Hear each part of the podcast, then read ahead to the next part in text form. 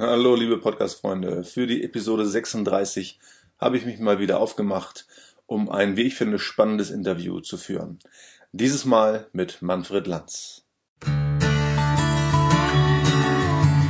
Herzlich willkommen zum Wachstumskatalysator, dem Podcast für dein persönliches Wachstum. Ja, bei mir ist heute Manfred Lanz und äh, wir sitzen bei ihm zu Hause äh, in Burg Wehle. Ja, Manfred, herzlich willkommen. Ähm, erstmal schön, dass du dir Zeit nimmst. Und ich dachte, vielleicht kannst du dich äh, meinen Hörern erstmal kurz vorstellen, sagen, wer du so bist und was du so machst. Ja, hallo, ich bin der Manfred Lanz. Ich komme ursprünglich aus Ravensburg, Süddeutschland, hört man ja auch an meinem Akzent. Ja. War ursprünglich Lehrer, fünf Jahre im Schuldienst bin dann Pastor geworden, noch eine theologische Ausbildung gemacht. War dann viele Jahre in der Ravensburger Pfingstgemeinde Pastor. Habe so ein Netzwerk von Gemeinden in Bodensee-Oberschwaben geleitet. Dadurch bin ich sehr stark mit Gemeindegründung in Verbindung gekommen, weil wir eine ganze Reihe neue Gründungen dort hatten. Und als ich dann im Präsidium des BFPs längere Jahre war, hat sich das so ergeben, dass wir dann Gemeindegründung stärker fokussiert haben. Daraus ist das Gemeindegründungswerk im BFP entstanden, das ich jahrelang geleitet habe. Ja, und dann nach einer ziemlichen Krise, als vor ein paar Jahren meine Frau nach schwerer Krankheit, meine erste Frau, gestorben ist, war das Leben nochmal ganz neu fraglich, wie geht es weiter? Und dann hat mich die Liebe geküsst und die, die entsprechende Person hat hier in Burgwedel gewohnt. Und mhm. ja, dann habe ich mich mit Sack und Pack aufgemacht, habe alle Dinge verlassen, meine Zelte abgebrochen in Oberschwaben und vor zweieinhalb Jahren habe ich Antje geheiratet und jetzt mhm. leben wir hier in mhm. Burgweder. Ja, ja, super. ja, du hast es gerade schon gesagt, Manfred, warst lange Zeit Pastor, Leiter des Gemeindegründungswerkes, auch im Präsidium äh, vom Bund Freier Pfingstgemeinden. Ja, zum Teil ist das schon lange her, mehr oder weniger. Äh, was machst du heute? Ja, wie würdest du deinen Dienst äh, beschreiben und was sind die, die Schwerpunkte ähm, deines Dienstes? Ja, also da würde ich zwei Schwerpunkte gern benennen. Das eine ist Predigen, Lehren, Seminare halten. Das tue ich sehr gerne, was vermitteln, vor allem über tieferes geistliches Leben, über Schätze zu entdecken in der Bibel und wie man das umsetzen kann. Ich habe so ein Profil, so ein Seminarprofil vor ein paar Jahren entwickelt, das nenne ich tiefe Seminare, eine Dreitageserfahrung für Menschen, die Gott und sich selber tiefer begegnen wollen. Mhm. Da gehen wir irgendwo in ein Freizeithaus und da geht es um viel Inspiration, auch kontemplative Elemente, Schweigeteile, so unterschiedliche Ebenen, dass wir tiefer hineindringen, das ist das eine. Mhm. Und der andere Schwerpunkt ist die Begleitung von Pastoren und Leitern. Ich selber bin jetzt 33 Jahre im Dienst, habe viele Höhen und Tiefen erlebt, mhm. auch einen heftigen Burnout und sonst noch manche Fragen und Krisen. Und aus dem ist so ein Herz für Leiter entstanden, sie in ihren Prozessen zu begleiten und ja, einfach an ihrer Seite zu sein. Das ist so ein, eigentlich mein Hauptschwerpunkt die letzten Jahre geworden. Mhm. Ja, super. Also du hast ja dann also viel mit Leitern zu tun, ähm, aber auch äh, mit, ich sag mal, ganz normalen Nachfolgern ja, äh, ja. Jesu, Jesu ja. und dann kommst viel rum, hast mit, mit vielen Leuten äh, Begegnungen, Berührungspunkte. Äh, was fällt dir dann durch deinen Dienst so, so ganz allgemein auf, ja? in Deutschland oder ähm, bei, bei uns Christen in Deutschland. Bleiben wir bei Deutschland, ja. ja, also mir fällt auf, dass, glaube ich, viele Menschen, Leiter, Gemeinden oft so sehr im Außen ihres Lebens sich befinden. Also dass es häufig um Zahlen, Erfolge, Wachstum im Sinne von Quantität mhm. geht. Mhm. Und natürlich, das kenne ich aus meiner Zeit, als ich Pastor war, da ging es mir auch so, wenn der Gottesdienst super gelaufen ist, wenn Bekehrungen da waren, wenn wir eine neue Gemeinde gegründet haben, wenn wir Dienste vervielfältigt haben, dann habe ich mich sehr gut gefühlt. Mhm. Dann war ich oben auf, wenn Kritik kam, wenn Misserfolge da waren, wenn Ablehnung oder Trockenzeiten angesagt waren, dann war das sehr schwer für mich.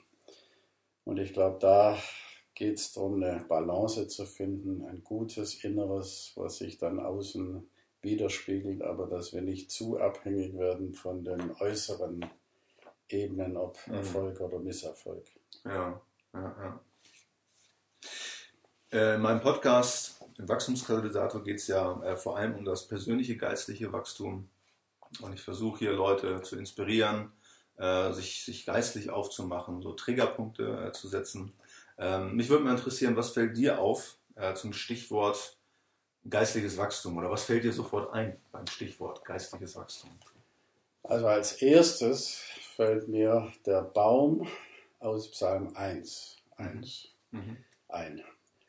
Also Psalm 1 hat sowieso eine ganz besondere Bedeutung in meinem Leben und da ist ja von diesem Baum, der verwurzelt ist und der an den Wasserbächen seine Nahrung nimmt und der nicht abhängig ist von den äußeren Witterungen und der beständig wächst und seine Früchte bringt. Mir fällt auf, dass es hier zuerst um die Wurzeln geht und mhm. erst dann um das, was daraus kommt. Mhm. Also meine These heißt, ohne tiefen Wachstum gibt es auch kein höheren und breiten Wachstum. Mhm. Das heißt, eigentlich ist unsere erste Herausforderung oder unsere erste Aufgabe zu Gott hin zu wachsen, aber auch zu mir selber, zu meiner eigenen wahren Identität, zu meinem mhm. Innern hinzuwachsen und aus dieser Quelle, die sich dann erschließt, dann auch den ganzen Dienst zu verstehen und äh, die Früchte entsprechend dann auch zu bringen. Ja, ja. Ja, du hast es gerade gesagt, du bist seit 33 Jahren im Dienst und das spricht ähm, die Erfahrung ähm, auch aus dir. Und ähm, Würdest du sagen, äh, bei, bei der Frage, also welche Erfahrungen, Beobachtungen hast du da ganz allgemein gemacht, dass gerade äh, dieses Tiefenwachstum oft ein Manko ähm, ist oder dass, dass Leute es vielleicht nicht so gut verstehen, ihre Wurzeln ganz tief in, in Christus ähm, zu haben? Oder wie nimmst du das wahr? Ja, ich glaube, dass viele das so verstehen, dass sie wie so eine Art Wachstumsleiter immer hochsteigen mhm. und irgendwas erklimmen müssen und immer höher kommen durch ja. ihre eigene Anstrengung. Ja. Ich glaube, dass dieses Bild nicht zutreffend ist. Ich glaube, dass wir Wachstum nicht durch eigene Leistung letztlich erringen können. Ich habe eher so ein anderes Bild vor Augen, ah, okay. nämlich also wir wachsen nicht, indem wir die Leiter hochsteigen, sondern wir wachsen, indem wir uns fallen lassen. Mhm. Und zwar in Gottes Liebe, in seine Treue, in seine Zusagen. Das heißt, dass tieferes Vertrauen in uns entsteht und wir gerade, wenn wir durch schwere Krisen oder Prozesse gehen, dann merken, wir klammern uns an Gott fest oder wir lassen uns hineinfallen in seine Güte und Gnade, dass wir dann merken, das lässt uns eigentlich wachsen. Mhm. Also ich habe dann so das Bild, es gibt ja bei Bäumen die Wachstumsringe. Mhm. Also wenn wir wieder ein Jahr gut mit Gott gegangen sind und sowohl durch Höhen und Tiefen unser, unser Vertrauen vertiefen konnten, dann wachsen die Ringe und wir werden stabiler und wir werden klarer und mhm. ausgerichteter. Mhm. Und ich habe vielleicht noch einen anderen Gesichtspunkt, der mir sehr wichtig ist. Ich habe so festgestellt in meinem Leben und in der Beobachtung von vielen, es gibt eigentlich in unserem Leben zwei Hauptkräfte, die Wachstum so richtig vielleicht schubweise befördern. Dein Podcast heißt ja Wachstumskatalysator, also mhm. die vielleicht so Katalysatoren sind ja. und vielleicht auch Bereiche, die helfen, dass wir ein Stück auch über uns selbst hinauswachsen, über unsere eigenen Grenzen oder vermeintlichen Grenzen hinauswachsen.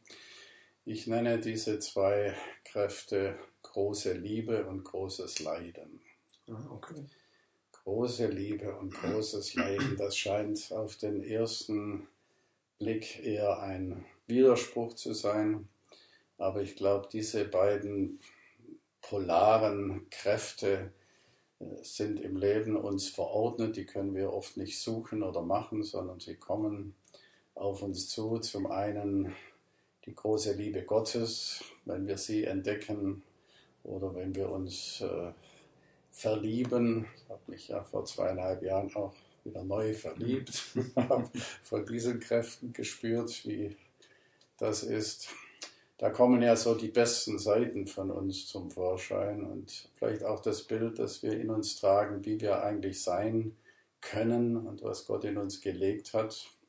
Auf der anderen Seite, wenn wir durch großes Leiden gehen, durch innere Leiden, vielleicht manchmal Krankheitsleiden oder durch schwere Führungen oder seelischen Stress oder Ablehnung und Konflikte, dann kommen oft die ganz anderen Anteile unseres mhm. Herzens, die Abgründe und die Muster, aus denen wir kommen, zum Vorschein und uns diesen zu stellen, die Gott hinzuhalten. Mhm im Sinne, dass wir dann auch Freiheit erleben und merken, da kommt uns Gott entgegen und er lässt diese Dinge zu. Und ich glaube, es ist immer gut, einen, einen ausgeglichenen Mix auch im Leben zu haben. Und mhm. ich glaube auch, dass Gott dafür sorgt, dass wir da ja, genug Herausforderungen in beiden Richtungen erleben, um da durchzugehen mit Gott. Mhm. Und diese Kräfte sozusagen an uns wirken zu lassen und mit Gott durchzuleben, glaube ich, das bringt enorm geistliches Wachstum mhm. zustande. Mhm. Ja, verstehe. Wenn, oder die Frage ist für mich, wie sieht das ganz praktisch aus? Also wenn jetzt vielleicht jemand kommt und sagt, du, ich habe das Gefühl, ich wachse gar nicht mehr. Also ist das deiner Meinung nach überhaupt möglich? Und ähm, gesetzt im Fall, äh, das ist möglich. Was würdest du so einer Person raten? Ja, ich glaube schon, dass es möglich ist. Wobei wir vielleicht immer wachsen, auch wenn wir es gerade nicht merken, aber wir können natürlich das begünstigen oder nicht. Ich würde vielleicht als erstes mal ausgehend vom Gleichnis vom vierfachen Ackerfeld mhm. mal nachfragen. Also in diesem Gleichnis haben wir einen Samen, der auf ganz unterschiedlichen Boden fällt und eben ganz unterschiedliche Früchte oder Wirkungen hervorbringt. Es ist immer derselbe Same, das Wort Gottes, das, was Gott in unserem Leben vorhat, aber es hat ganz unterschiedliche Ergebnisse. Mhm. Und da ist zum einen dieser harte Boden, der nicht eindringt, der Same hat keine Chance, sich äh, zu verwurzeln. Die Vögel picken es weg. Das ist ein Herz, das ist hartherzig, vielleicht unversöhnt, vielleicht äh, schlimme Dinge passiert und da braucht es eine innere Aufarbeitung. Dann haben wir diesen steinigen Boden, das sind Prüfungen, Anfechtungen, Krisen, mit denen wir vielleicht lernen müssen, richtig umzugehen und uns nicht von solchen Kräften abhalten lassen. Auch da braucht es dann Weisheit und die Dornen, das was unter die Dornen gesät ist, das wächst zunächst mal auf, dann kommen die Sorgen, dann kommt der Alltag, dann kommt das Außen des Lebens, mhm. Dann kommen die Wünsche und die Begierden und der Reichtum und all das. Also da, da wäre für mich so eine Spur, mal mit diesem Menschen anzuschauen, in welchem Umfeld lebst du gerade, äußerlich, innerlich, mhm. was bewegt dich. Und dann ist ja dieser vierte Boden, der Boden, wo das Herz offen ist, wo in Geduld dieser Same aufgenommen wird und wo er gedüngt und bewässert wird und mhm. wo er dann entsprechende Früchte bringt. All das würde ich gerne einpacken in so eine Art geistliche Begleitung. Mhm. Also wenn da jemand sagt, er wächst nicht mehr oder er hat Wünsche nach weiterer Entfaltung. Also in Gesprächen, ich glaube, dass geistliche Begleitung im Sinne, da hört mir jemand zu, da reflektiert mich jemand, da setzt mir jemand wie so ein Spiegel auch vor Augen und hilft mir, mich selber zu erkennen. Manchmal wissen wir gar nicht, was alles in uns sich abspielt und wo wir uns gerade so innerlich aufhalten, vielleicht auch aus unbewussten Lebensmustern, aus denen wir reagieren, sie zu durchdringen. Ja, so würde ich mit einem Menschen so einen Weg gehen und ihn ja, da begleiten, dass er wieder mhm. Klarheit ja, ja, ja, bekommt. Okay, super. Manfred, gibt es Dinge, äh, bei denen du mit den Augen rollst, wenn dir jemand verkaufen will, dass das geistliches Wachstum ähm, verursachen oder generieren soll? Ähm, oder also anders gefragt, glaubst du, es gibt sowas wie Wachstumsmythen, also Dinge, die halt immer als Wachstumsprinzipien verkauft werden, äh, wo du aber sagst, ja, gut gebrüllt, Löwe, äh, aber eigentlich bringt es deiner Meinung nach oder aus deiner Erfahrung, aus deinen Beobachtungen wenig oder gar nichts? Ja, da würde ich äh, vielleicht zunächst mal grundsätzlich sagen, ich glaube, ein Wachstumsmythos ist schon der Satz, alles muss immer wachsen. Mhm. Also im Sinne von größer, schneller, höher, weiter. Also ich glaube, es gibt ganz andere Ebenen von Wachstum, die wir vielleicht auf den ersten Blick gar nicht so definieren. Da ist zum Beispiel das angesprochene Tiefenwachstum. Wenn es in die Wurzeln geht, da sieht man von außen zunächst mal gar nichts. Mhm. Oder da gibt es bei manchen Pflanzen so eine Art Stabilisierungswachstum. Das sind die, die Stabilisierungsknoten bei längeren Halmen. Wenn da was in die Höhe schießt und dann kann das nicht einfach weiter wachsen, dann muss da eine Phase von Stabilisierung sein. Das mhm. heißt, da wächst diese Pflanze nicht weiter in die Höhe, sondern muss sich verknoten, verdicken. Mhm. Oder nochmal zum Baum zurückzukommen. Es ist ja nicht Ziel des Baumes, dass der immer nur wächst und wächst und wächst, sondern irgendwann wird das Wachstum weniger werden und er soll Früchte bringen. Mhm. Also das Wachstum ist ja eigentlich hier die Voraussetzung, dass die Äste und Zweige so stark sind, dass auch viele Früchte, nehmen wir einen Apfelbaum als Beispiel, dass der mal hunderte von Äpfeln tragen kann. Da geht es nicht um weiteres Wachstum, sondern um Vervielfältigung. Mhm. Oder dann denke ich auch in der Natur haben wir nicht nur Frühjahr und Sommer und Herbst, wir haben auch den Winter, wo anscheinend gar nichts wächst, mhm. wo auch mal Ruhe sein muss, mhm. wo der Boden sich erholt, wo gar nichts Äußeres passiert. Auch das ist Teil eines Wachstums. Ja, und insgesamt glaube ich, dass Wachstum eher nicht machbar ist, sondern wir können uns dem Wachstum hinhalten. Ich erkläre das mal mit einem Beispiel. Mhm. Wenn man sich bräunen lassen will, mhm. dann muss man sich der Sonne aussetzen. Mhm, mhm. Die Sonne scheint, jetzt gerade im Moment nicht so viel hier im Norden, aber ich hoffe, sie kommt wieder. Ja. Also die Sonne scheint und jetzt kann ich mich natürlich in mein Haus zurückziehen, die Rollläden runter machen und mich verbarrikadieren, dann passiert gar nichts. Die Sonne hat eine Kraft aber wenn ich mich der nicht aussetze, dann wird sie keine Wirkung auf mich haben. Mhm. Ich verstehe geistliche Übungen, die mich zum Wachstum anregen, eher so, ich positioniere mich sozusagen, mhm. wie ich liege in die Sonne, ich, ich positioniere mich in einen geistlichen Raum hinein, ich schaue, dass diese Strahlen mich erreichen und mich bräunen, aber ich selber kann mich nicht braun machen. Mhm. Also das muss die Sonne machen. Ja, ja. Aber meine Stellung ist wichtig, dass ich mich hinhalte. Also ja. für mich ist das so ein, äh, so ein Bild, ich halte mich Gott und seinem Wort, seinem Wirken, seinem Heiligen Geist, den inneren Prozessen, die ich durchmache, dem Leben insgesamt. Ich halte mich vertrauensvoll hin und glaube und erwarte, dass er einen Abdruck in meine Seele gibt und sein, sein, seine Liebe, seine Gnade mehr und mehr in mir durchkommt. Mhm. Okay, ja. Also heißt, um es nochmal zusammenzufassen, ich halte mich, ich halte mich Gott hin ja. äh, und muss einfach dafür sorgen, ähm, dass diese Sonne mich dann eben auch trifft. Genau. Ich spreche ja mal ganz gern von den Big Five for Spiritual Life. Ähm, das klang jetzt eben ja schon ein bisschen an äh, durch dieses Bild, was, was du gesagt hast. Ähm, gibt es, müssen ja jetzt nicht fünf Dinge sein, aber Gewohnheiten, Rituale oder irgendwas, von denen du überzeugt bist, dass sie so ein Hinhalten, sich ein Bräunen lassen, ähm, dann ja. eben fördern?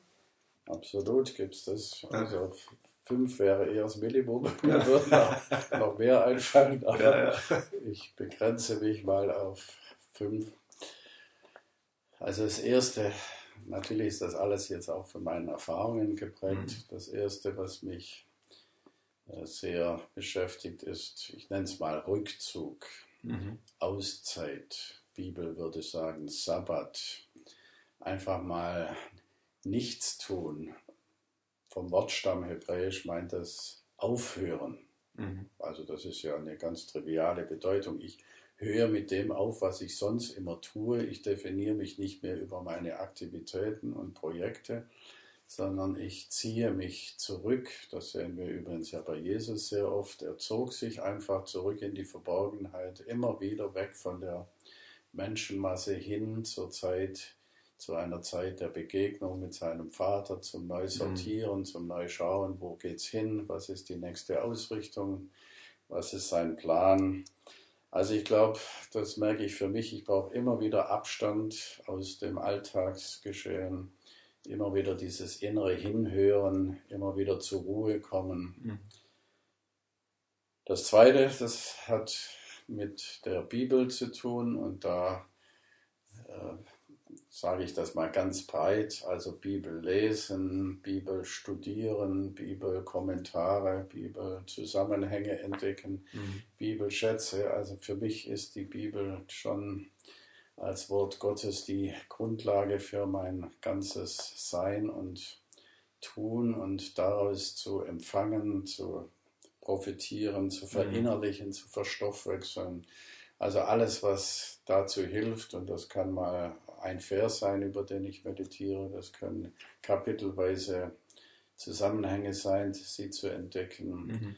Das können Konkordanzen sein, um Worte äh, zu suchen. Aber da merke ich, das ist für mich ganz existenziell. Das dritte ist, so mein Herz ganz vertrauensvoll vor Gott auszuschütten. Da denke ich an die Abba-Beziehung, die uns im Neuen Testament beschrieben wird, so wie Jesus seinen Vater ansprach, Abba, diese eher große Form des Vaters, diese vertrauensvolle, liebliche Ausdrucksform, ich bin sein Sohn, er ist mein Vater, ich darf alles mit ihm teilen, ich darf ehrlich vor ihm sein, ich weiß, er nimmt mich an, ich bin sein geliebter Sohn, also immer wieder zurückzukommen und mein Herz vor ihm auszuschütten und da Zeit zu haben, mhm. diese Beziehung zu entfalten. Das vierte ist geistliche Begleitung, suchen und erleben. Das habe ich vorher schon angedeutet. Das ist für mich ein ganz wichtiger Lebensbereich geworden, so geistliche Begleitung im Sinne, da ist jemand an meiner Seite, da kann ich mein geistliches Leben teilen. Da stellt jemand Fragen, da ist ein Raum da für Prozesse und äh, Weiterführungen. Mhm. Und das Fünfte, das ist mir auch erst die letzten zehn Jahre so wichtig geworden, als ich mal erste Erfahrungen mit mehrtägigen Schweigezeiten erlebt habe. Da war ich zum ersten Mal in Gnadental in diesem Kloster und habe drei, vier Tage geschwiegen und habe einmal am Tag ein geistliches Begleitgespräch gehabt und nach diesen Tagen war ich völlig erstaunt, wie tief ich Gott begegnet bin, mhm. äh, mehr als oft auf Konferenzen, Seminaren oder anderen großen Veranstaltungen und was das an Tiefen und Langzeitwirkung in mir gewirkt hat, so dass ich das fest eingebaut habe, immer wieder solche Schweigetage zu machen, wo es mal darum geht, äußerlich ruhig zu werden, um mehr zu hören, um mehr in Gott ja, verwurzelt zu sein und mal die ganzen Stimmen, die nach außen so laut sind, zur Ruhe zu bringen. Mhm. Ja, super. Ja, du hast es ja gerade schon ähm, gesagt, also auch ganz persönlich beschrieben. Also was dir hilft, ähm, eben mal als letztes Beispiel jetzt sich in die Stille zurückzuziehen. Ja. Ähm, ganz, ganz praktisch. Ähm, da stelle ich fest, dass das, ähm, also mich selber, meine Hörer natürlich auch äh, immer wieder äh, interessiert. Ähm, also wie leben und pflegen geistliche Leiter das? Also neben dem äh, du dich dann weiß nicht wie oft, vielleicht einmal im Jahr oder so in so ein ja, Kloster oder ähnliches zurückziehst. Mindestens, ja. Ja, aber all die anderen von dir genannten Dinge, ähm, wie muss ich mir das äh, vorstellen an einem normalen Tag, an einer normalen Woche? Äh, welche Rituale, Routinen pflegst du oder welche Gewohnheiten ähm, gehst, du, gehst du danach? Ja, also ich versuche immer sehr auch auf mein Inneres zu hören, was brauche ich gerade? Brauche ich gerade mehr Ruhe? Brauche ich mehr Inspiration und Lektüre von geistlichen Leitern, von den Schätzen der Kirchengeschichte, die ich mhm. sehr genieße, auch da immer wieder Entdeckungen zu machen, wie jetzt zum Beispiel Lectio Divina, das mhm. hast du ja auch mal in deinem mhm. Podcast ausgeführt. Das ist mir sehr wertvoll. Oder das Herzensgebet, mhm. äh, was in der Kirchengeschichte äh, so gang und gäbe ist. Ich habe mich die letzte Zeit äh, mal mehr mit Luther beschäftigt und auch was sein Gebetsleben so ausgemacht hat. Das hat mich sehr inspiriert. Mhm. Da bin ich auch sehr damit unterwegs. Mhm. Luther hat ja sehr äh, stark jeden Tag sehr lange gebetet und er hat so drei Einheiten immer gehabt. Das erste war Meditieren, da sage ich gleich was, das Wort Meditieren. Das zweite war entlang dem Vater Unser, so mal all die Bitten auch auf persönliche Art zu benennen und damit auch sicher zu gehen, er bleibt nicht nur in seiner eigenen Welt des Gebets, sondern er geht mhm. so entlang dessen, was auch Jesus uns als Vorbild gegeben hat. Und das dritte war dann äh, das freie Gebet, wo er einfach sein Herz auch vor Gott ausgeschüttet hat. Mhm. Zu diesem ersten äh, Meditieren, also das ist für mich so ein Hauptzugang geworden, mhm. äh, nämlich nochmal aus Psalm 1 ausgehend. Äh, da steht ja, wer Lust hat, also wohl dem Menschen, der Lust hat am Gesetz, an der Weisung, an der Tora des Herrn und sind über seiner Weisung Tag und Nacht. Also mhm. dieses Nachsinnen, dieses Meditieren, dieses Verinnerlichen, das ist für mich eigentlich meine, meine hauptgeistliche Übung. Mhm. Äh, dazu lerne ich äh, Verse auswendig, schon seit Jahren mache mhm. ich das. Im Englischen ist das so schön beschrieben, Learn by Heart. Heißt ja auswendig lernen, aber ja. eigentlich im Herzen lernen. Und das habe ich für mich auch gemerkt, wenn ich es zunächst mal auswendig lerne, dann kann ich es mit in den Tag nehmen, dann kann ich immer und immer wieder drüber nachdenken und es äh, weiter bewegen. Dieses Wort hat auch so von der Bedeutung her, vom Bild her, äh, manche äh, jüdischen Gelehrten sehen darin das Bild einer wiederkäuenden Kuh, mhm. wo also das immer wieder in die verschiedenen Mägen hinein verdaut wird und dann kommt es wieder hoch und dann wird es nochmal verstoffwechselt, dann werden nochmal andere Nahrungsanteile rausgezogen. Also dieses Bild hilft mir, mit dem Wort so umzugehen und es so auch zu ja, verinnerlichen und Teil meines Lebens werden zu lassen. Mhm. Das heißt, äh, sehr häufig äh, habe ich immer ein bestimmtes Wort, das mich gerade tagelang beschäftigt, neben, dem, neben anderen Bibelstellen sicher, aber eins, was ich gerade wieder auswendig lerne und was ich dann den Tag über auch bei allen möglichen Gelegenheiten mir vor Augen führe. Mhm. Und da habe ich bei Luther eine ganz interessante Vierteilung äh, gefunden, die inspiriert mich die letzten Monate jetzt stärker. Nämlich er sagt, wenn er meditiert, dann ist das für ihn noch nicht Gebet, sondern er bereitet sozusagen sein Herz vor. Und das macht er wie in seinem vierfach geflochtenen Kränzlein. Das ist eben die Sprache von Luther und sagt, diese vier Ebenen sind zuerst mal, dass er mitkriegt, was will Gott ihn lehren dadurch, also durch ein Wort, mhm. das er jetzt äh, meditiert, dass er überhaupt versteht, was ist gemeint, was wünscht sich Gott dadurch oder was spricht er ihm zu. Das zweite ist, dass er dankt über dieses Wort mhm. und sich immer vorstellt, was hat er schon mit diesem Wort oder dieser Zusage an guten äh, Erfahrungen gemacht. Das dritte ist, dass er beichtet sozusagen und erkennt, aha, wo habe ich dieses Wort, diese, diese Ebene Gottes nicht befolgt, wo ja, möchte ich Buße tun, wo möchte ich das bekennen vor Gott und mhm. Ihm sagen, das tut mir leid und ich will mich da neu ausrichten. Das ist für mich auch ein wichtiger Teil geworden.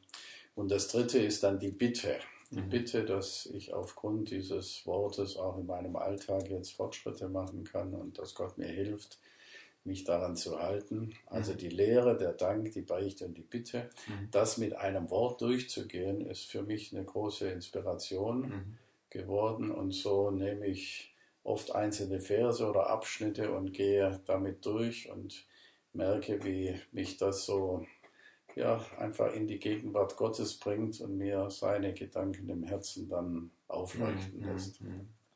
Ja. ja, sehr interessant. Sehr interessant. Muss ich auch nochmal nachlesen.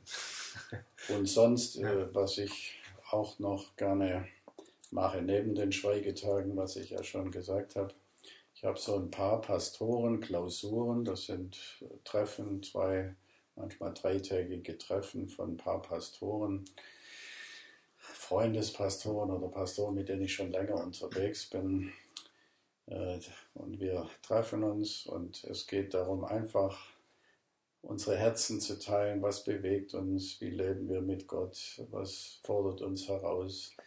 Und wir hören einander sehr intensiv zu, mhm. wir beten füreinander, wir reden prophetisch übereinander, wir sprechen einander Dinge zu. Aber das ist für mich auch so ein Schutzraum, wo ich merke, dass es wie so ein Inkubator, so ein Gewächshaus, da entsteht ganz viel geistliche Dichte und sich so ganz ehrlich mit anderen auszutauschen und ja, nichts mehr äh, machen zu müssen, vorgeben zu müssen, sondern der zu sein, der wir sind. Und das im Raum Gottes, das spüre ich, das mhm. hat eine ganz tiefe Kraft mhm. und das ja, ist eine ganz segensreiche Geschichte. Ja, ja super. Ja, Manfred, ich danke dir ganz, ganz herzlich, ähm, dass du dir Zeit genommen hast für den Podcast. Ähm, du das, das mitgeteilt hast, da, was du so siehst und, und wahrnimmst und aus deinem eigenen Leben ähm, da berichtest. Ich kann mir vorstellen, dass der eine oder andere Hörer vielleicht auch neugierig äh, darauf geworden ist, äh, dich mal live äh, zu erleben, ähm, hier und da vielleicht mal ein Seminar mit dir äh, zu machen. Ähm, wie kann man dich denn finden? Online oder offline? Oder wie, ähm, ja. wie kommt man da mit dir in Berührung? Ja, ich bin schon länger am Überlegen, meine eigene Internetseite zu machen. Leider ist es noch nicht dazu gekommen, aber meine Hoffnung ist da, dass es im Laufe dieses Jahres noch geschieht und dann wird da alles stehen. Sonst kann man einfach im Internet mal nach meinem Namen googeln. Da gibt es in allen möglichen Gemeinden Predigten von mir, die man hören kann, wenn man will.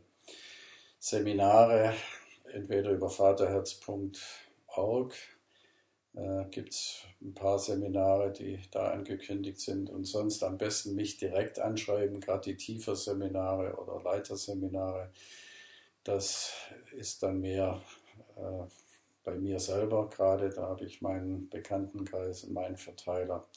manfred.lanz.t-online.de könnt ihr mhm. mir auch gerne mal eine E-Mail schreiben. Super.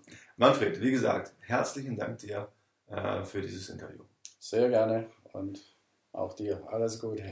Vielen Dank. Tschüss.